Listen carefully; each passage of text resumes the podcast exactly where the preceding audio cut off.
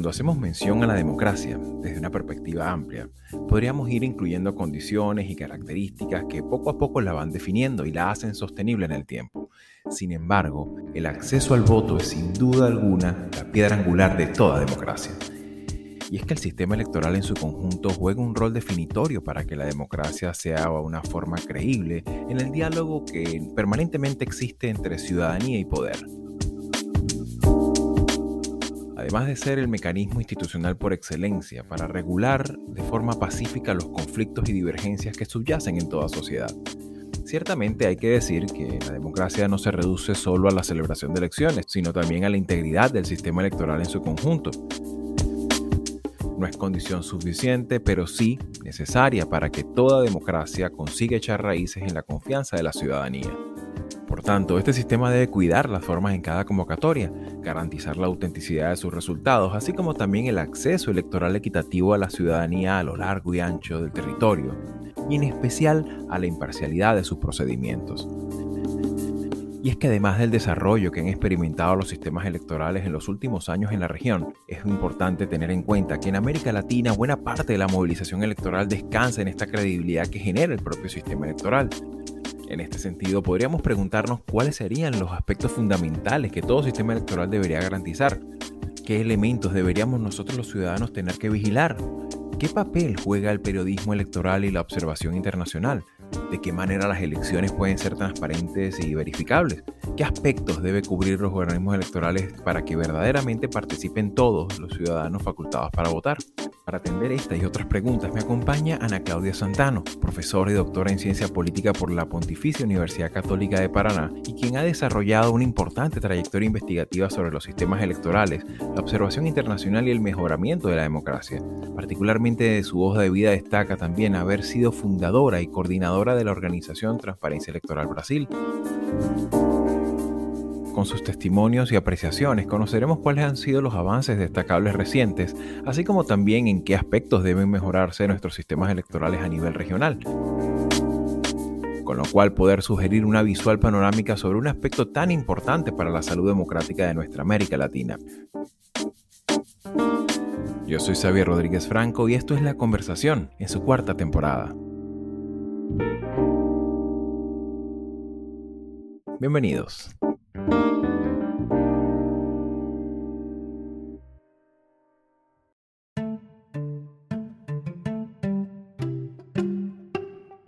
Bien amigos, bienvenidos una vez más a su espacio de análisis con la región. En este momento tengo el honor de ser acompañado por Ana Claudia Santano, que me acompaña en este preciso momento del otro lado de la línea. Ana, bienvenida a Latinoamérica 21 honor tremendo estar aquí en Latinoamérica 21 en este podcast. Muchas gracias por la invitación. Bienvenida, esta es tu casa. La intención de este espacio y particularmente de este episodio es abordar un elemento fundamental para poder entender la vida en sociedad, la vida contemporánea en sociedad y sobre todo la vida democrática de nuestros países en América Latina, considerando que, bueno, estamos en el extremo occidente del mundo, pero uno de esos elementos centrales es, sin, sin lugar a dudas, la, la vida electoral. En este sentido, Ana, ¿Cuáles serían los aspectos principales que deberíamos tomar en consideración para poder entender la integridad electoral? Unas elecciones limpias, medianamente competitivas, pero sobre todo auditables y observables. Bueno, vamos a ver, eh, a mí me parece que en América Latina estamos teniendo como una ola que nos permite renovar un poco la visión sobre lo que es la democracia porque hace como 30 años más o menos los países están convirtiéndose en democracias en América Latina pero no son democracias, digamos, perfectas y nunca lo van a hacer. Eh, las democracias tienen los mismos problemas que todas las personas, de hecho, porque las democracias están hechas por personas. Nosotros latinoamericanos, y aquí voy a ponerme como latinoamericano, porque al fin y al cabo Brasil igual es América Latina, yo siempre digo eso, aunque los brasileños y las brasileñas a veces tengan un poco de resistencia en admitirlo, pero yo no tengo ningún problema, todo lo contrario no, nos contentamos más en tener solo elecciones. nosotros queremos una democracia sustantiva, material, inclusiva, participativa, que escuche las demandas de las personas y que no esté, que no esté bloqueada por algún tipo de institución, sea por los gobiernos, sea por los partidos políticos, los grupos políticos y por ahí va. Que no sea una dinámica que, bueno, las expectativas ciudadanas se vean también truncadas por lo que quieren los militares, ¿no? Que también un poco en esa otra cara, esa otra cara terrible de nuestra historia política a nivel, a nivel general. Claro. Entonces, a mí me parece que en América Latina eh, el concepto de integridad democrática es muy joven, es muy nuevo, pero que las personas dentro de sí mismas, ellas ya saben lo que esperar de una, de una democracia íntegra. Es una democracia que eh, incluye a todos, a las mujeres, a los pueblos indígenas, a las personas negras, a las personas con discapacidad, etcétera, y que igual llevan a estos grupos para los gobiernos, para las casas parlamentarias, para las esferas de toma de decisiones. Esto es lo más importante nosotros, latinoamericanos, ya no nos contentamos más con la misma clase política, es una clase política un poco estandarizada. Entonces, en un primer momento tenemos que pensar que las democracias ya están siendo exigidas para ser incluyentes, pero efectivamente incluyentes. Y por otro lado, tienen que ser más transparentes, porque el concepto de transparencia ha cambiado muchísimo en los últimos años. Si antes yo pensaba que las elecciones seguras eran aquellas que eran organizadas por grandes órganos técnicos y con eh, muchos eh, procedimientos que antes estaban protegidos de las otras personas, de la sociedad, Ahora no, ahora nosotros queremos saber cómo funcionan estos procedimientos, quién los están haciendo, quién es el responsable de estos procedimientos y por ahí va. Por lo tanto, la cuestión de seguridad es transparencia. No es como antes, que era como si, como si estuviera en un seguro y solo una persona tuviera la llave y todo estaría protegido. No, no, no, el concepto es distinto. Entonces ahora entendemos que la democracia, para ser íntegra, tiene que ser transparente, tenemos que saber quién está involucrado, cómo se organizan, cómo, se cuentan los votos, cómo se procesan los resultados y además las democracias íntegras también tienen que tener resultados creíbles para que todas las personas acepten estos resultados de manera así muy tranquila y de buena fe. Estamos viviendo una ola de contestación de resultados que no es nada sana para ningún país. Y además, este, esta contestación viene por una versión de discurso político, es decir, los políticos, los, las, las, grandes lideranzas del continente están utilizando un discurso de contestación a los resultados para fines políticos y esto es lo peor que puede pasar en nuestras democracias. Vamos a cosechar la desconfianza en todo el sistema, no solo en la política.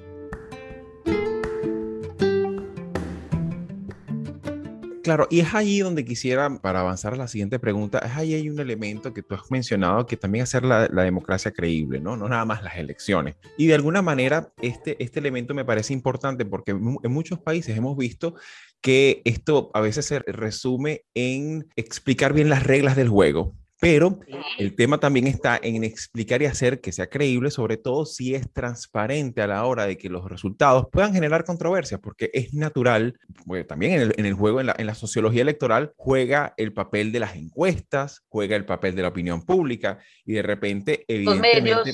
Exacto. Hemos visto eh, episodios recientes en los que un candidato o varios candidatos tienen una preferencia electoral y de repente el resultado resulta totalmente distinto y pasan situaciones que dejan a la opinión pública con, una, con, dudas, ¿no? Entonces, claro, de vuelta, muchas veces, como bien decías, el tema de la integridad electoral también pasa no tan solo por reglas escritas, sino también el comportamiento de las autoridades, de la autoridad electoral pero también de los gobiernos a la hora de, cumplir y hacer cumplir esas leyes, ¿no es cierto? A mí me parece que aquí hay un tema de, responsabilidad institucional en doble vía. En un primer momento del órgano electoral, nosotros eh, latinoamericanos hemos optado muchas veces por un doble órgano, es decir, uno que organiza las elecciones y otro que lo juzga, más o menos, en, en la parte contenciosa. Por otro lado, hay una responsabilidad que nosotros les hemos dado de organizar las elecciones, pero organizar bien las elecciones. Quizás antes no había esta presión porque estábamos mucho más convencidos de que tener el día de, votación ya estaba bueno, es decir, ah, nosotros vamos, votamos, va a salir el resultado y ya. Pero como ahora nuestro concepto de democracia y de democracia íntegra ha cambiado, nosotros estamos pasando, transfiriendo una presión a los órganos electorales que quizás ellos no estuvieran preparados para recibir. Entonces, no se trata solamente de organizar, sino de organizarla bien y de hacerlo de manera sistemática, con reglas del juego claras, seguras, firmes, porque además ya no admitimos más que cambien las reglas mientras hay una campaña o una pre-campaña, o entonces que haya un cambio de reglas ocasional que pueda surgir como una sospecha, oh, pero esta regla puede, puede funcionar para alguien, puede perjudicar a alguien y tal. Entonces ya no nos contentamos más con la manera que las elecciones eran organizadas Esto por un lado. Por otro lado, los gobiernos que siempre han jugado políticamente con las elecciones están jugando ahora políticamente con los procedimientos. Y eso es lo más complicado, porque me parece que hay un tema de responsabilidad ante la sociedad, no solo en la cuestión de políticas públicas y toma de decisiones, sino más bien de entender que el rol del gobierno ante unas elecciones es, por un lado, de espectador, porque hace parte del juego, pero no tiene que meterse en los procedimientos, los procedimientos están reservados a la autoridad electoral, y por otro lado, no es solo un, espectador, sino también un jugador, porque le interesa, o sea, todo eso le interesa. Y para tener un fair play electoral, yo voy a llamarlo así, tendría entonces que los gobiernos tuvieran como una restricción, una autorrestricción en lo que dicen, en lo que actúan o, en lo que provocan en la sociedad. No me parece que sea bueno en ningún aspecto, y no sé si debo utilizar la palabra bueno como juicio de valor, sino más bien no me parece adecuado para la democracia que los gobiernos echen sospechas sobre los procedimientos electorales simplemente por objetivos políticos. Esto sí me parece mal y desafortunadamente muchos gobiernos, gobiernos que están en la situación, están adheriendo a esta estrategia política y lo que nos está perjudicando a largo plazo. Porque nosotros tenemos aclaración y, información de que esto es una estrategia, pero la gran parte de la población no. La gran parte de la población cuando escucha un líder político hablando determinadas cosas sobre procedimientos electorales, lo va a creer y lo va a decir, mira lo que están haciendo, mira la autoridad electoral y luego empieza la beligerancia electoral, la violencia política. Es eso lo que se trata, es este el momento.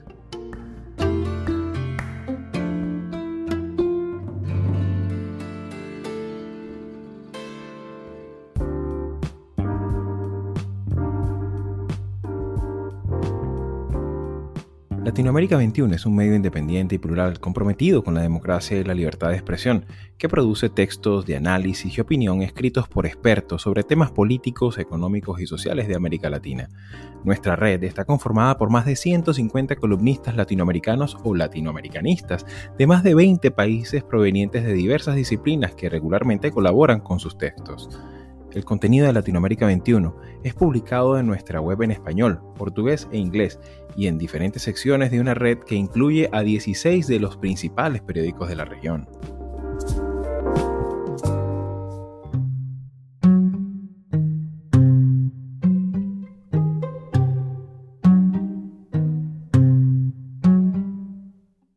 en ese contexto donde también el elemento electoral, que es un elemento que, también no, no, es ajeno a estas polémicas políticas, a estas disputas, en este contexto a veces tan contencioso que describe, aquí hay un papel importante que hay que destacar y es el tema del periodismo electoral. En muchos casos ha servido como un actor fundamental a la hora de disipar muchas, muchas de estas dudas o muchas de estas circunstancias donde se pone en duda no tan solo el árbitro electoral y, los resultados, sino la propia democracia, el sentido del voto, para qué votar, si esto está marcado, si eso ya, que un poco también lo que se ha vivido en la práctica en países donde ha habido una regresión tremenda, como el caso de Nicaragua el año pasado, o la misma Venezuela, ¿no? Que el sentido del voto incluso es un elemento que divide a, los propios actores políticos, particularmente en el caso de la oposición, ¿no? Pero, de vuelta, el tema aquí interesante sería también destacar un poco el papel del periodismo eh, electoral. ¿Cuál ha sido su papel, sobre todo en, los últimos años en América Latina?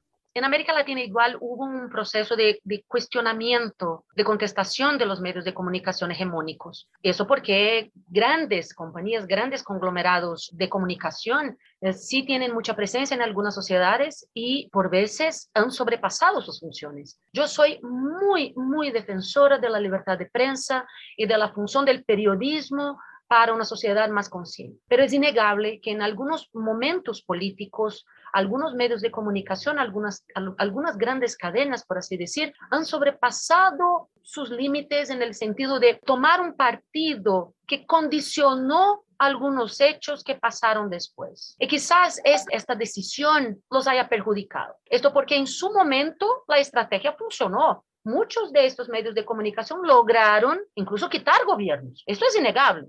Por otro lado, cuando vinieron gobiernos que efectivamente empezaron a atacar a la prensa, empezaron a persecutar periodistas y de hecho ellos están muy, muy, muy visados y perseguidos, ellos ahora están sufriendo un poco de lo que ellos cosecharon. No, y sobre todo terrible para el periodismo, también para el periodismo independiente, o los pequeños, digamos, los pequeños grupos que piensan a emerger también con este periodismo digital tan, tan interesante que está surgiendo en América Latina también. Claro, Claro, entonces aquí en Brasil, por ejemplo, nosotros tenemos un fenómeno de cuestionamiento muy profundo de los medios de comunicación tradicionales que ya no gozan tanto de credibilidad. Y eso es increíble porque ellos son los que más alcanzan a las personas. Sin embargo, algunas plataformas independientes que son claramente, yo no diría, yo no diría antiéticas, pero yo daría un paso atrás para decir que ellos no tienen, digamos, un código tan claro de principio. Ellos tienen alguna credibilidad en grupos bastante apartados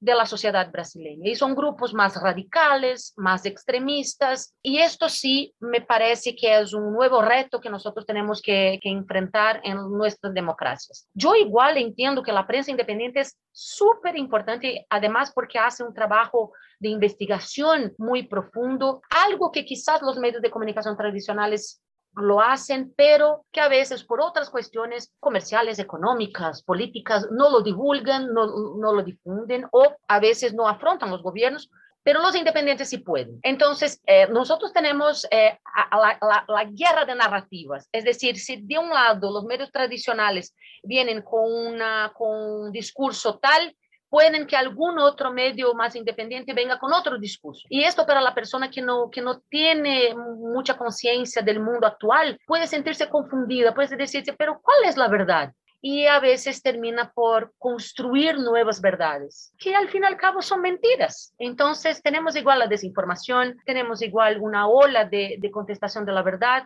de la posverdad, o sea, la era de la posverdad, que todo perjudica a la democracia. Entonces, al, mismo tiempo que las instituciones están diciendo algo que los medios de comunicación están informando lo que las instituciones están diciendo, por otro lado, están viniendo informaciones contrarias a eso. Y los hechos son hechos. Tiempos de desinformación, me parece que lo más importante que tenemos que tener como punto de estudio y de análisis para las democracias es igual la desinformación y la infodemia. La infodemia, es decir, hay tanta información sobre todo, tanto, tanto de los medios como del Internet, como de los medios independientes, que ni siquiera nosotros nos sentimos muy a gusto para, como para informarnos.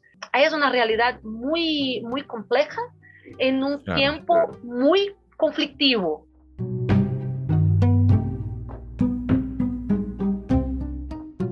Hasta, en sociedades donde no hay esos niveles tan, tan grandes de pobreza o, de falta de acceso a servicios. por ejemplo, está el caso de, de, la elección del 2020 aquí en Estados Unidos, por ejemplo, donde eh, fue una elección que para muchos el estadounidense promedio fue una elección infinita que, le generó una cantidad de, de, agobio, de estrés emocional, de infoxicación, de saturación de informaciones y donde eventualmente también una de las democracias más antiguas, como, la, como los Estados Unidos, sufrió de una importante una crisis de credibilidad en muchos aspectos. Y claro, al final es lo que dices tú, el tema de los hechos, ¿no? O sea, más allá de las apreciaciones, las opiniones o las teorías de la conspiración, el tema es el apego a los hechos, ¿no? Y también eh, lo que es el acceso a la prensa y los, de los medios de comunicación a la fuente oficial es lo que hace garantizar la credibilidad pública de uno, o sea, por eso que esto es algo tan delicado, ¿no? Y en ese sentido, pues, por ejemplo, el caso aquí de Estados Unidos fue un caso emblemático porque, bueno, sí, uno de los, de los actores en contienda, en este caso el expresidente Donald Trump, hizo planteamientos bastante comprometedores y que no tuvo la capacidad de, de demostrar judicialmente, digamos, en el entendido de amplitud que, que, se requería para poder decir, me robaron la elección, ¿no? In a stunning display from a sitting president, Donald Trump launching an assault on the integrity of the election, unleashing a barrage of false claims of fraud and corruption without evidence. If you count the legal votes, I easily win. If you count the illegal votes, they can try to steal the election from us. Por poner un ejemplo incluso de, de, de, un país donde hay medios de comunicación, hay, hay un internet estable, hay formas de contraste de información, pero fíjate, a pesar de eso, ¿no? Pudo, generó un gran daño en la opinión pública. Pero sobre todo en estas últimas elecciones, ¿cuáles podrían ser también algunos elementos que han constituido como avances en materia de integridad electoral, de, transparencia electoral y de modernización de nuestros sistemas electorales a nivel latinoamericano? Ni todo es malo, como todo en la vida. A mí me parece que estos momentos históricos son bastante perturbadores de vivir, pero una vez pasados, pues podemos ver lo que restó de positivo por lo menos en Brasil, lo que veo yo es que hay, un, hay una voluntad política por, por democracia. Aunque el Latino Barómetro entienda, bueno, hay datos de que la democracia sigue perdiendo aliados y tal, el Latino Barómetro del año pasado ya indicó que este dato se frenó. Eso es una buena señal. Entonces, si nosotros hemos logrado frenar la caída del apoyo a la democracia durante una pandemia, esto significa que las personas ya se han dado cuenta de que la democracia es algo positivo para sus vidas.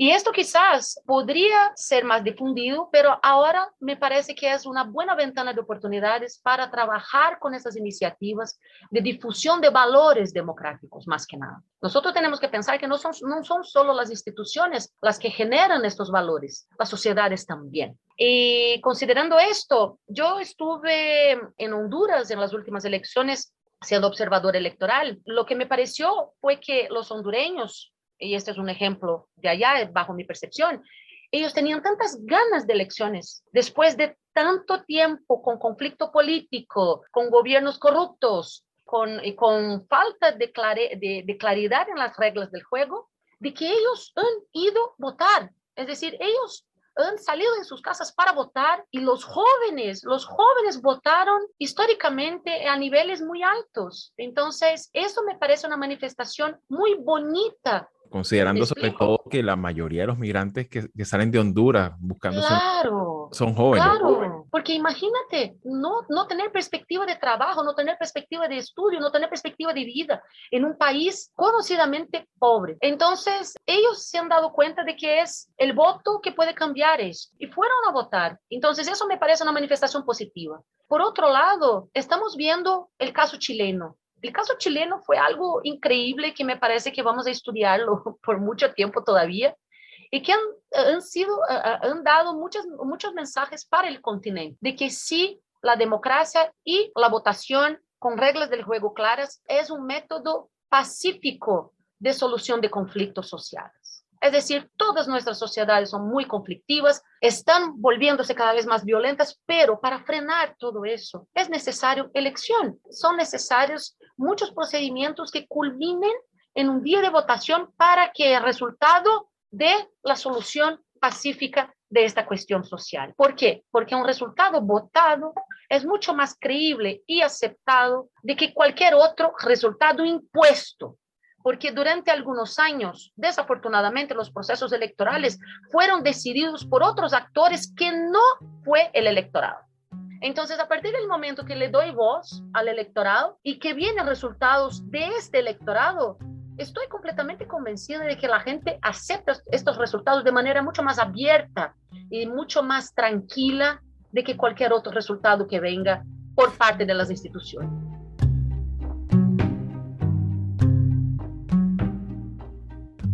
Claro, y ahí también hay un punto importante, que es que precisamente al hecho de ser un sistema electoral auditable, confiable, también para el que pierde puede decir, bueno, sí, perdimos, vamos a prepararnos mejor para, para lo que viene. Exacto. Eso, eso, es un poco la idea también que muchos ciudadanos aspiramos, sobre todo en lugares donde la democracia se ha desmejorado, ¿no? Y de alguna forma, pues que el que pierda acepte, tenga razones para, para aceptar y para reflexionar y para examinar también, evaluar, mira, dónde perdimos intención de voto, cuál fue el segmento de la población donde fuimos más castigados, ¿no? Y por qué, y tratar de mejorar, mejorar el discurso, renovar la estructura del partido o lo que haya, lo, que sea necesario para, para reconfigurar y, tener una mejor oferta en términos democráticos, ¿no? O sea, quisiéramos tener partidos más allá de su, de su signo ideológico, pues que que tengan de alguna manera orientación a mejorar su oferta y no a centrar toda su artillería en cuestionar al árbitro y poner en duda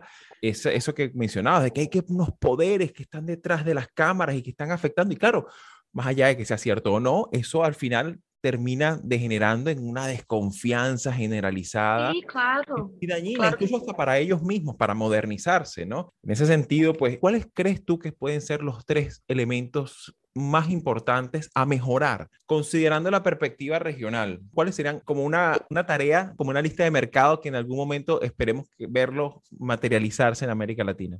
Primero, Estado de Derecho. Tenemos que tener claro qué es el Estado de Derecho. Tenemos que tener claro que las reglas son para todos y que no haya grupos más privilegiados que otros en nuestras sociedades. Esto me parece sumamente importante y nunca lo hemos tenido, nunca lo hemos experimentado. Por otro, educación para el voto. Los jóvenes están viniendo. Nuestra generación está haciendo lo que tiene que hacer. No estamos regalando nada a nadie, estamos haciendo solo nuestro deber de dejar mínimamente una democracia con condiciones para los jóvenes que vendrán y estos jóvenes tienen que estar como muy pendientes de que la democracia es igual para ellos y sus hijos. Y otra, inclusión de las personas rurales.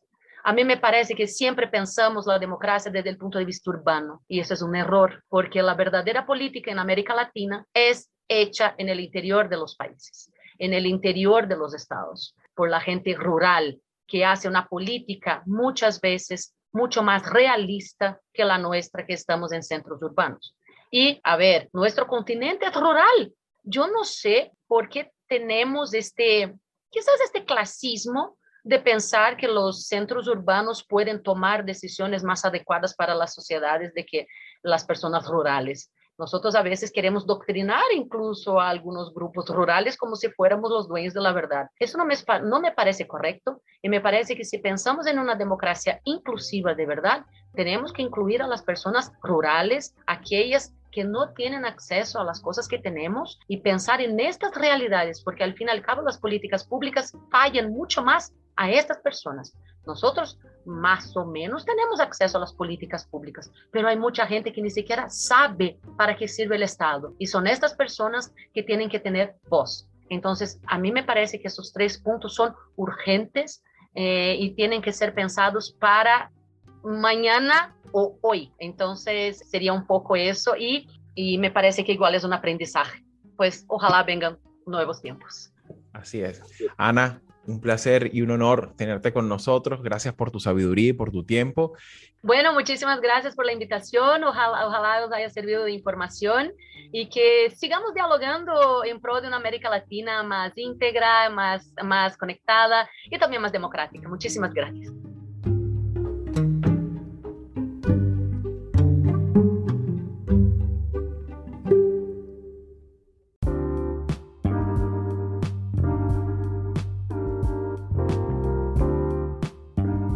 De escuchar a Ana Claudia Santano en esta entrevista, ¿a ti qué te parece? Cuéntanos, ¿qué aspectos del sistema electoral de tu país deberían mejorar? ¿Qué otros tópicos quisieras incluir en la conversación? Estamos en las principales plataformas de audio como Spotify, Apple Podcasts, Overcast, Amazon Music, Google Podcasts, Evox, entre otras, así como también en Twitter, Instagram y Facebook. Por estas vías estamos atentos a tus preguntas y también a tus sugerencias. El episodio de hoy fue posible gracias a Blue Dot Session y el gran trabajo de Carolina Manins. Soy Xavier Rodríguez Franco y nos escuchamos en la conversación de la próxima semana.